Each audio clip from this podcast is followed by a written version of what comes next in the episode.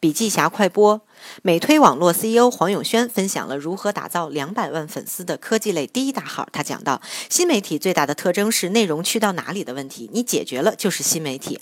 二零一六年呢，新媒体的趋势有几个要点：形态。今天所有的这些号未必是明天最牛的号。关于内容，二零一六年呢是内容红利期，版权、IP 携手、视频等等都是香饽饽。最大的收入呢是广告。关于用户，用户的广度拓展远不如用户深度。挖掘更重要。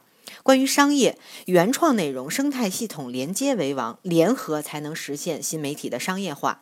关于多平台，真正的精力还要花在微信上。